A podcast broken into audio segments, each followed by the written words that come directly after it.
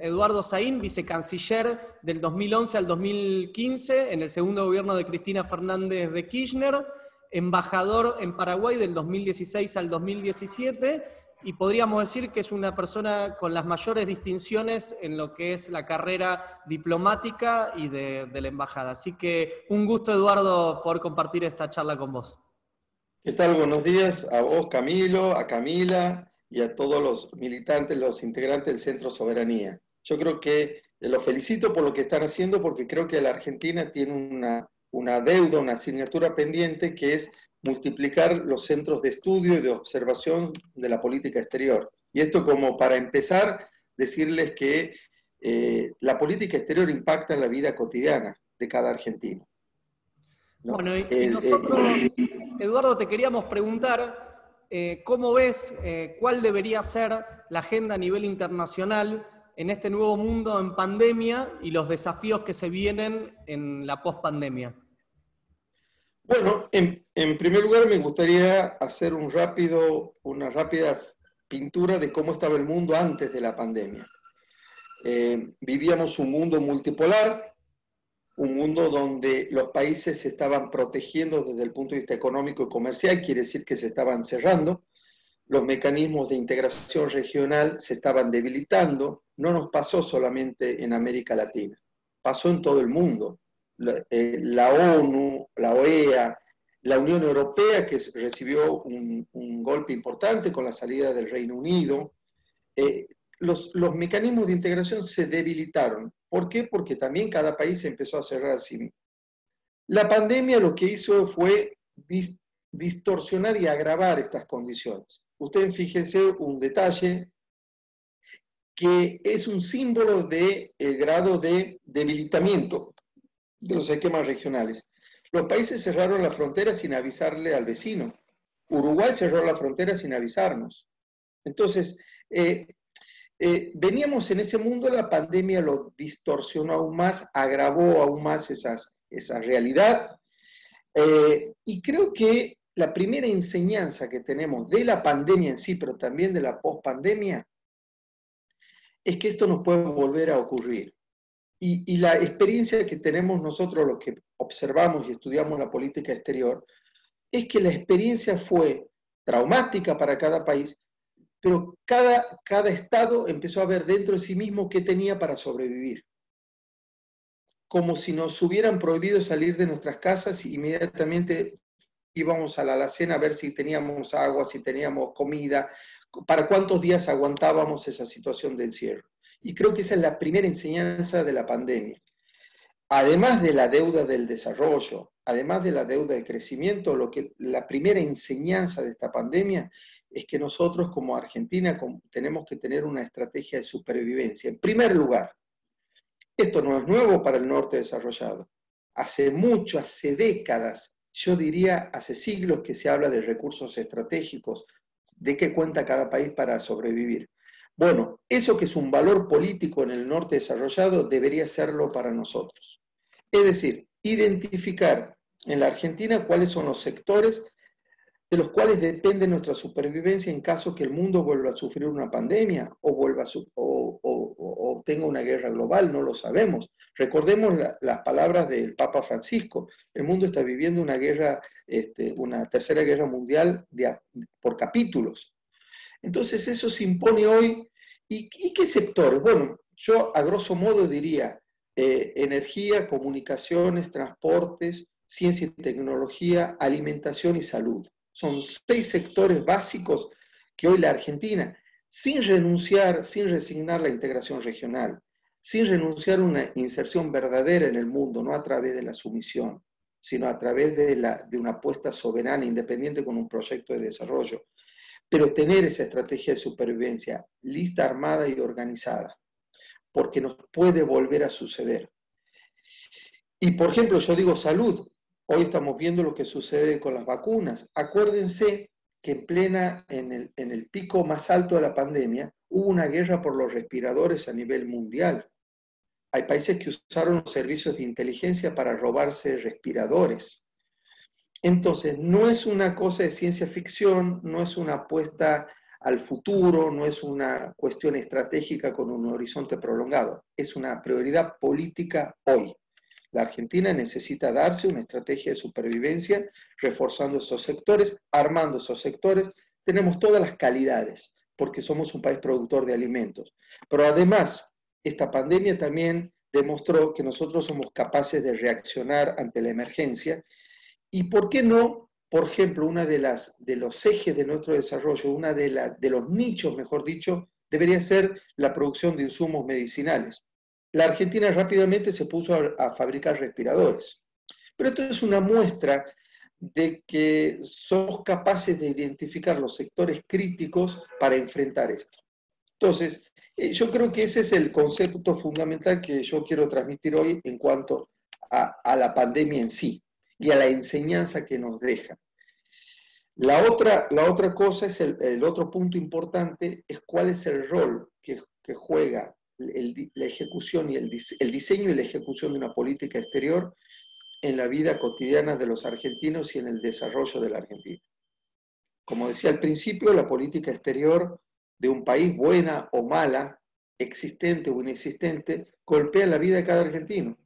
Por ahí hay compañeros de Verazategui o de La Matanza que vieron cerrar una pyme, durante el anterior gobierno macrista. Bueno, eso tal vez porque alguien en el puerto, sin conocer el país, abrió indiscriminadamente las importaciones y no midió el impacto que eso causaba en la economía nacional, en el empleo, en el trabajo de los argentinos.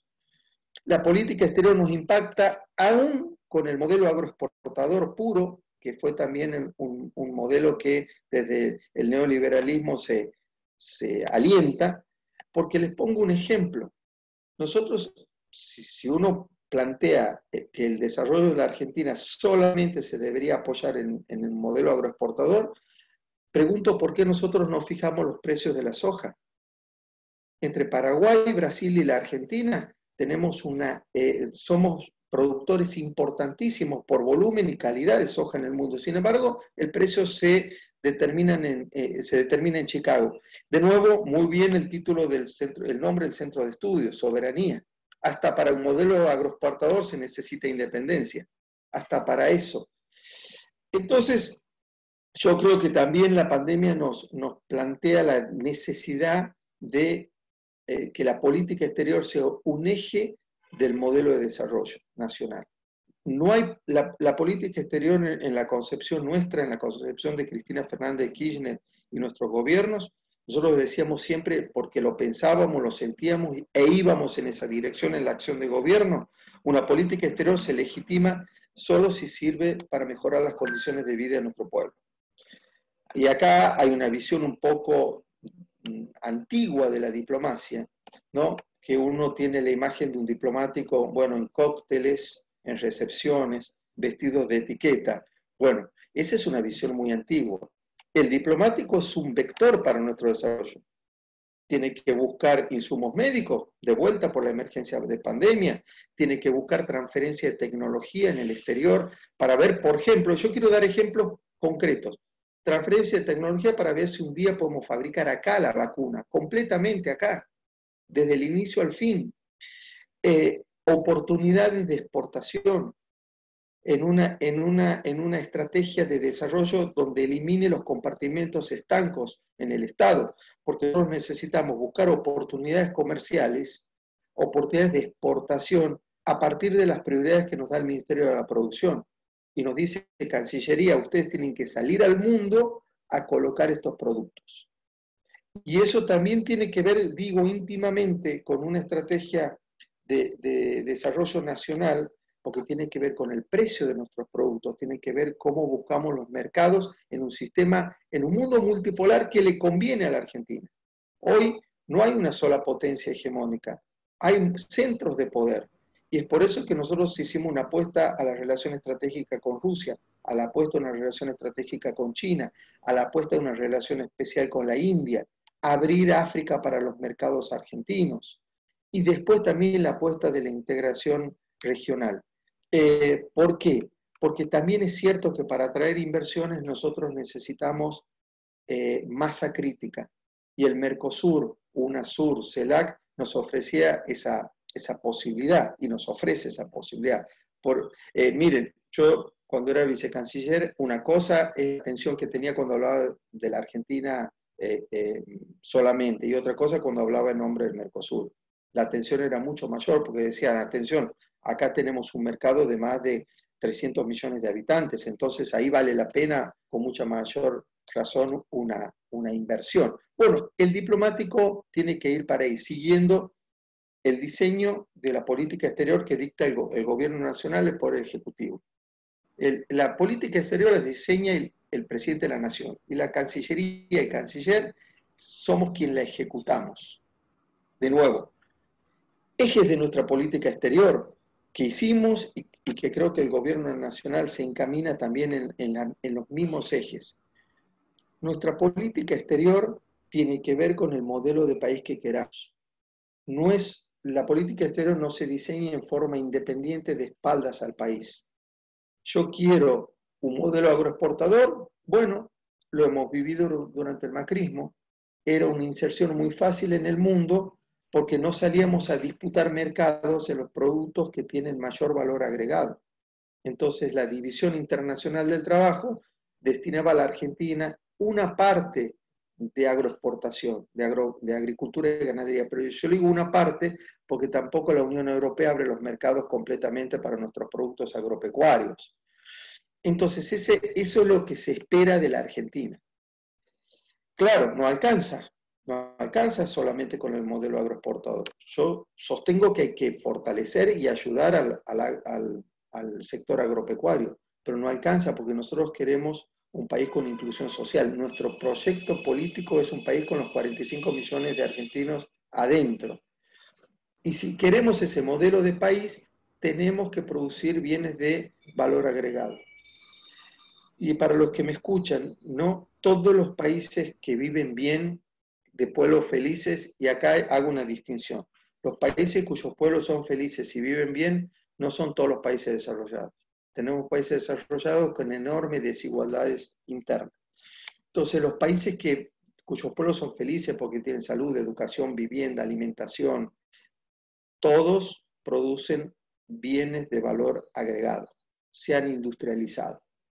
Y ese es el proyecto que nosotros hemos sostenido siempre, desde el 2013 en adelante, la reindustrialización del país y colocar productos de valor, de valor agregado, que es lo que te trae mayor renta es lo que tiene mayor valor. Hoy vale, mm, vale la pena exportar un iPhone y no tres toneladas de soja.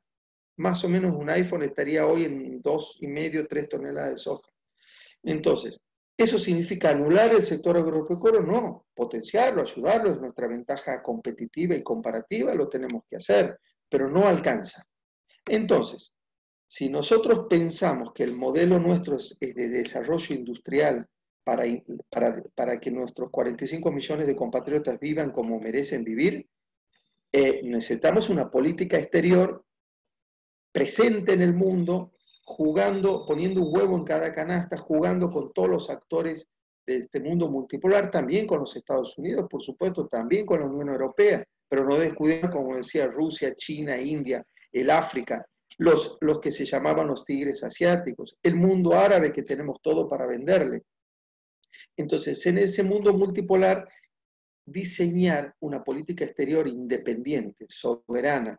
De ahí que nosotros repetimos siempre, nuestra política exterior es una política exterior soberana. Juega las cartas que le conviene a la Argentina. Y para jugar las cartas que le conviene a la Argentina necesitamos un margen de independencia. Necesitamos ser nosotros dueños de nuestro destino.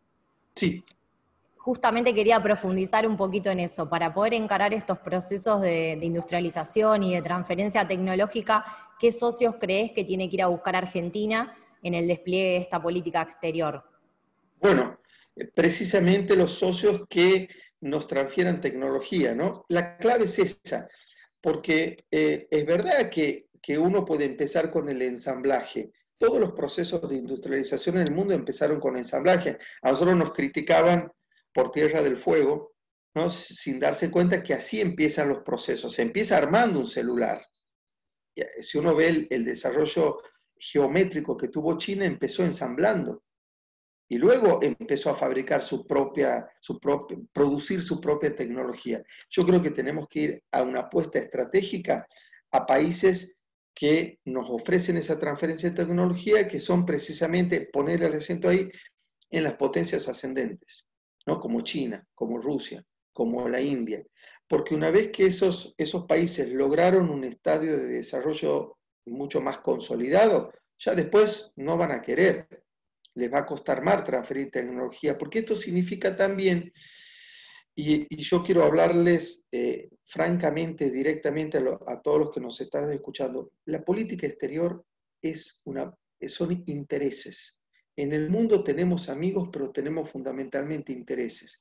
Y, y todos los países piensan, si yo ayudo a este país aliado y amigo a, ser independiente, soberano, a ser autónomo en la producción de bienes de valor agregado, el día de mañana tal vez me, dispute mercados. ¿no? Entonces también otra, otra política inteligente es hacer entrar en la Argentina en cadenas de valor. O sea, tal vez no todo el producto que se fabrique en la Argentina, pero que la Argentina sea un paso importante en la fabricación de ese producto. ¿no? Que hoy en el mundo predomina mucho las, cadenas de valor. O sea, cada país fabrica una parte determinada de un producto. Entonces yo pienso que hay que apuntar a los países que nos pueden transferir tecnología para que nosotros la podamos fabricar acá. ¿No? Tampoco la Argentina, por el tamaño de nuestra población, tampoco es una economía que pueda producir en gran escala, porque somos pocos los argentinos. Y acá, si me permiten, quiero, quiero introducir otro tema, que, que es una asignatura pendiente que ustedes como un centro de estudio y de observación de la realidad nacional e internacional, creo que sería bueno que, se lo den. Nosotros tenemos que, revivir eh, la geopolítica como una materia fundamental. Nos han vendido desde el norte que la geopolítica es una materia antigua, vetusta, que ya nadie, nadie la, la utiliza, la analiza ni la cultiva. Bueno, una cosa es lo que nos dicen, otra cosa es lo que se hace. Ningún país que cuenta en el mundo dejó de analizar dejó de cultivar la geopolítica como un eje. ¿no? Bueno, y yo los invito a ustedes a hablar de temas que nunca se hablan en la Argentina. Por ejemplo, del tamaño de país. Nosotros somos 2.700.000 kilómetros cuadrados, más 900.000 de la Antártida, lejos de los mercados consumidores, lejos de la, de la producción, de la, de la mayor concentración de la producción mundial, una población desperdigada, en forma caótica. Tenemos un gran centro que, reúne la mitad de la población del país, que es provincia de Buenos Aires la capital federal. Después tenemos la Patagonia con menos de un habitante por kilómetro cuadrado. No tenemos una política de fundación de ciudades desde, desde una mirada estratégica, donde nos conviene hoy fundar ciudades, políticas de promoción poblacional, porque la defensa del territorio nacional, y cuando digo defensa del territorio nacional, hablo también de custodia de los recursos naturales estratégicos, empieza por, la, por, poblar la zona. Si ustedes ven la fundación de la mayoría de las ciudades patagónicas, tuvieron un sentido estratégico porque nosotros sabíamos que se venía la disputa de ese espacio geográfico con Chile. Y, y, nosotros, que es un eje de nuestra política exterior, la recuperación de las Malvinas, por supuesto, porque la recuperación de las Malvinas no solamente las islas, o los tres archipiélagos, Malvinas, Georgia del Sur y Sandwich del Sur, sino que es el mar argentino, que tiene pesca, que tiene hidrocarburos, petróleo, gas. Bueno, vamos a dar un gran avance en la recuperación de las Malvinas cuando nosotros tengamos una mirada geopolítica en la Patagonia y la desarrollemos. Cuando la Patagonia se desarrolle de manera tal que haga que la viabilidad económica y comercial de las islas sea insostenible, como lo hizo China con Hong Kong. Entonces, esa mirada geopolítica del país también tiene que ver con el diseño de una política exterior soberana. Cuando nosotros logremos a nivel de nuestra gente, nuestro pueblo, introducir ese concepto que la política exterior me afecta en la vida cotidiana, vamos a, vamos a, pensar y a poder desarrollar un concepto que para mí es básico. La política exterior empieza a construirse desde el territorio al, desde al centro, desde la periferia al centro. Y cuando uno piensa en, en, en, la clave del desarrollo de una provincia, ejemplo, muchas provincias andinas empiezan a pensar en la clave de su desarrollo, dicen, bueno, entonces, pero a mí me conviene exportar mis productos por los puertos chilenos hacia el Asia Pacífico, que es la zona de mayor desarrollo mundial hoy. Y entonces, si yo quiero, si yo quiero exportar por el, por el Pacífico, por los puertos chilenos, ¿qué me está haciendo falta? Los pasos fronterizos. Y ahí empieza, ahí empieza a ejecutarse, a diseñarse una política exterior. San Juan necesita aguas negras. Eh, Neuquén necesita sus pasos fronterizos para exportar por ahí. Y empieza eh, los actores federales hacia el centro a plantear ejes de nuestra política exterior. Eh, nuestra frontera porosa con Brasil, hace falta que nosotros integremos mucho más. Y acá quiero decir una cosa que creo que nos faltó en nuestro, en nuestro gobierno 2011-2015, por falta de tiempo fundamentalmente. Nosotros nos faltó hacer que la integración sea un valor querido y asumido por la gente. ¿Por qué? Porque avanzamos mucho en la integración política. Acuérdense que sirvió la integración política para consolidar nuestras democracias. Paramos el golpe contra Evo, paramos el golpe contra, contra eh, Rafael Correa. Eh, ahí fuimos a, Paraguay y sancionamos al, al golpismo en Paraguay, no al pueblo paraguayo, sino al golpismo en Paraguay. Entonces la integración política sirvió. Nos faltó integración física, que, nuestro pueblo sienta que gracias a la integración regional uno puede cruzar libremente a Brasil, en toda la zona de, de Misiones y de Corrientes, donde es muy fácil cruzar a Brasil. Bueno, les cuento ejemplos. Yo cuando era vicecanciller descubrimos que la historia clínica en Misiones no valía en, Brasil, no servía en Brasil. en poblaciones donde cruzar una calle, pasar a Brasil significa cruzar una calle donde la interrelación de las poblaciones es diaria, es cotidiana. Entonces, nos faltó el, pilar de la integración física para llevar el valor de la integración a, la vida cotidiana de cada argentino. Y cuanto más integrados estemos, mejor vamos a estar. Yo creo que si hubiéramos logrado avanzar en la integración física del sur de Bolivia con el norte argentino en proyectos de desarrollo conjunto, otro hubiera sido la historia del golpe militar y policial en Bolivia, porque la interrelación hubiera sido tan grande que lo hubieran pensado dos veces. Entonces, lograr que, esta integración sea tan profunda que después sea muy difícil de deshacerla. Entonces, esa es una, una estrategia, una, una, una, asignatura pendiente. Reforzar, como decía Malvinas, la Antártida, porque la Malvinas decía es pesca, es petróleo, es gas, pero también es proyección a la Antártida.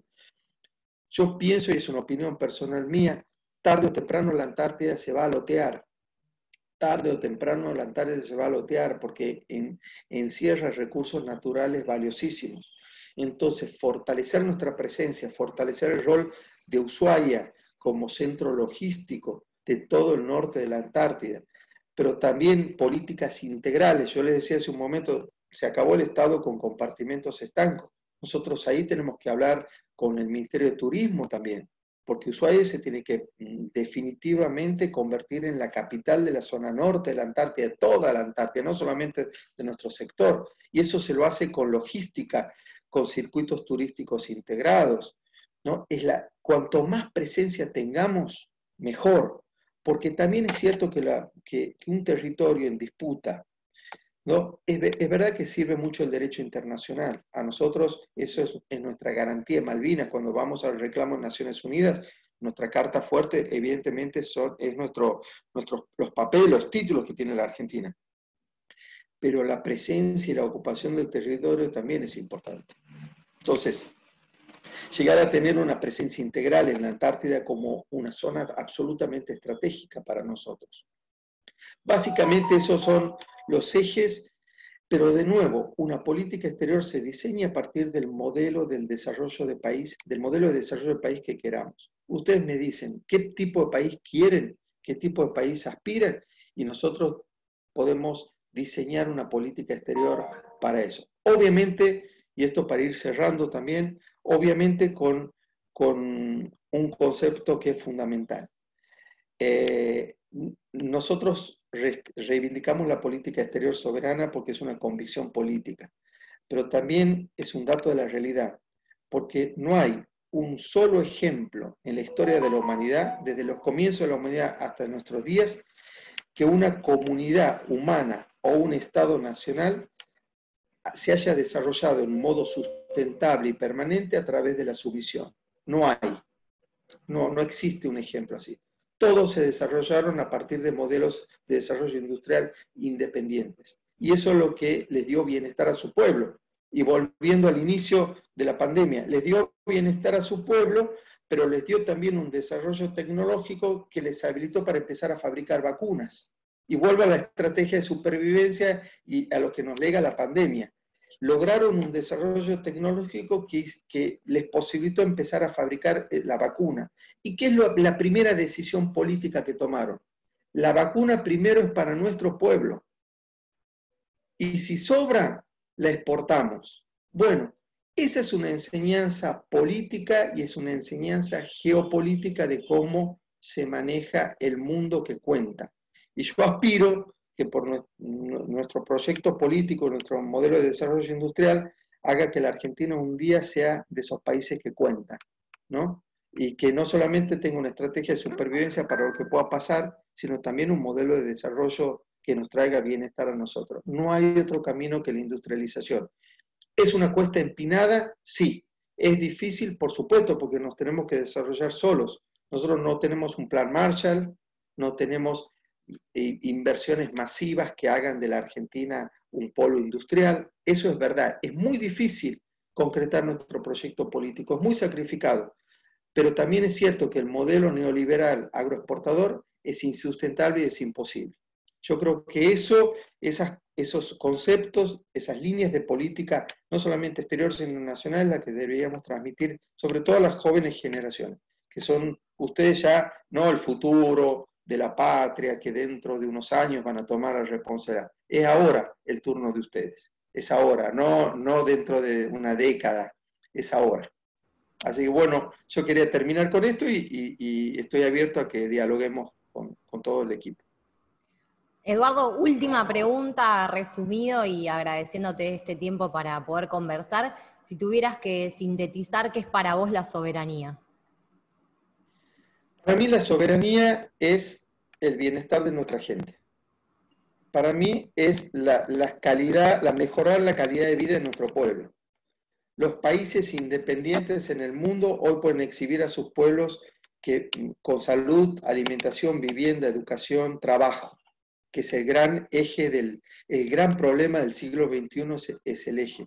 La soberanía es un instrumento para nuestro bienestar.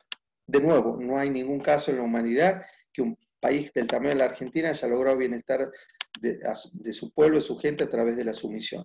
Entonces, soberanía es una convicción política, pero también es una herramienta obligatoria y necesaria para que los, todos los argentinos podamos comer, vestirnos, educarnos y tener trabajo.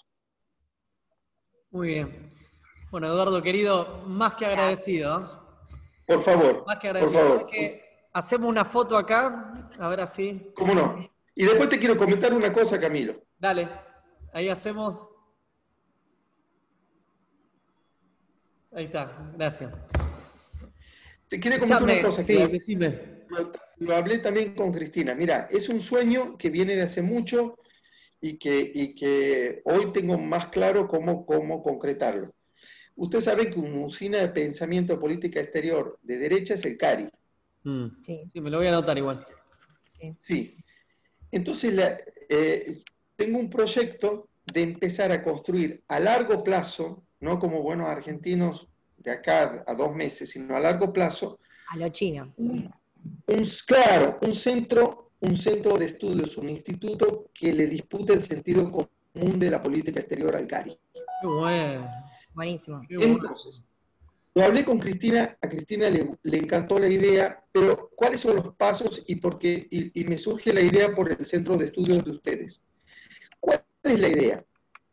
Empezar a trabajar en una idea de que el año que viene fundemos un Consejo de Observatorio de Política Exterior. Yo, yo lo, yo lo, lo, bauticé Confederación de, de Observatorios de Política Exterior y Cristina me dijo, no, no, Consejo mejor. Así que bueno, que ella es la jefa y ya lo decidió y, es consejo. Entonces, empezar a trabajar desde ahora para que el año que viene formemos un Consejo de Política Exterior eh, soberana o política exterior, después vemos si le agregamos soberano o no. Ese Consejo de Política Exterior va a tener una serie de iniciativas. La idea es disputar el sentido al CARI, o sea, que no se nos vea a nosotros como militantes del Instituto Patria o, del kirchnerismo, sino que somos, un consejo de observatorios serios que, examina, estudia, observa la realidad internacional. Vamos a caminar con ese consejo, con iniciativa, lo, haremos hablar a Lula, lo traemos a Rafael Correa, con, golpes marketineros de efecto, como diciendo, esto no es un grupo, no es un centro de estudiantes, es un grupo de gente seria que juega fuerte. Esa es la primera etapa. La segunda etapa es que ese proceso político institucional nos lleve, estoy muy embalado con ese tema, que no tomen en cuenta el entusiasmo, porque yo me embalo con esto y ya quiero hacer esto nada más. Bueno, la segunda etapa es que eso surja, determine naturalmente la necesidad de un Congreso Nacional de Política Exterior. Liderado el Consejo, pero llamando a todos los compañeros que están en la idea del país industrial, grosso modo, ¿no? no eh, que es un Congreso de Política Exterior que todos los que queremos el desarrollo industrial de la Argentina, estamos de este lado, contengamos en un Congreso. De ese Congreso tendría que salir naturalmente el pedido, el clamor de formar una institución grande, fuerte, ¿no? que dispute sentido al CARI. Bien. Pero tiene que ser natural. Si nosotros hoy forzamos, alquilamos un auditorio, alquilamos oficina y lo hacemos de prepo, no sé si va a tener el efecto. Esto tiene que surgir en una construcción, que también tiene que ser federal. Hay un montón de centros en todo el ¿Mm? Entonces, yo les, tiro esta idea. Con los gobernadores. Sí, sí, sí. Claro, a mí me gustaría después contar e invitarlos a ustedes. En este momento no hemos pasado de un par de café o de cenas con compañeros. No hemos pasado de eso. Yo primero quería la bendición de Cristina, que si a ella le parecía bien, para empezar esta acumulación, ella le pareció muy bien. Entonces me dijo, metele nomás, me dijo que hable con Oscar. Lo que pasa es que Oscar Parrilli está muy ocupado con ese tema. Sí estoy hablando con Franco Metazza. Con Franquito, sí, un amigo. Estoy hablando con él porque a mí me, gustaría que él se sume por, por, también por la acumulación que puede llegar a partir de él también. Pero les, les tiro esta propuesta, si les parece, me gustaría que la próxima encuentro que tengamos, eh, ustedes estén o que ustedes digan venir. me encantaría, Eduardo. Y olvídate que yo le, cuando hagamos el, recorte, que yo le paso todas las, entrevistas que hacemos y, las producciones de soberanía, se, lo paso a Cristina y, le comento esto para ir fortaleciendo. Ella, que vos la tenés más clara, cuando, cuando surge lo del, lo del centro de estudio, eh, lo que me dice es el desafío que tiene de que la experiencia de lo que fueron la década ganada, que nosotros construimos como un relato político, como bien decís vos, de qué manera eso tiene una base programática, doctrinaria, y que no sea solo una experiencia del voluntarismo local, sino que fue justamente una, concepción eh, en un marco mucho más... O sea, me, acuerdo porque me dijo eso, le dice, el desafío es em, buscar la metodología de que esas experiencias en la región eh, hayan tenido eh, un, un, cuerpo, ¿viste? Un cuerpo doctrinario, un concepto, eso me, acuerdo, me marcó eso como, como cuando le, charlamos lo de, soberanía. Y que creo que es algo que ella va a trabajar en, algún momento y lo va a desarrollar, porque me, estaba con eso que estás planteando vos, que está en la misma sintonía. Totalmente, Camilo. Además, mira, eh, Cari nunca dijo que es de derecha. Sin embargo, todo el contenido ahí es de ellos. Entonces, yo lo que le quiero poner Además que lo usamos como puchimbol porque está en decadencia, no es un centro activo, multiplicador, nada, pero nos sirve como puchimbol, ¿no? Como, como que nos va a ayudar a crecer a nosotros. Miren, eso es lo que no queremos, ahí está, vivito y coleando.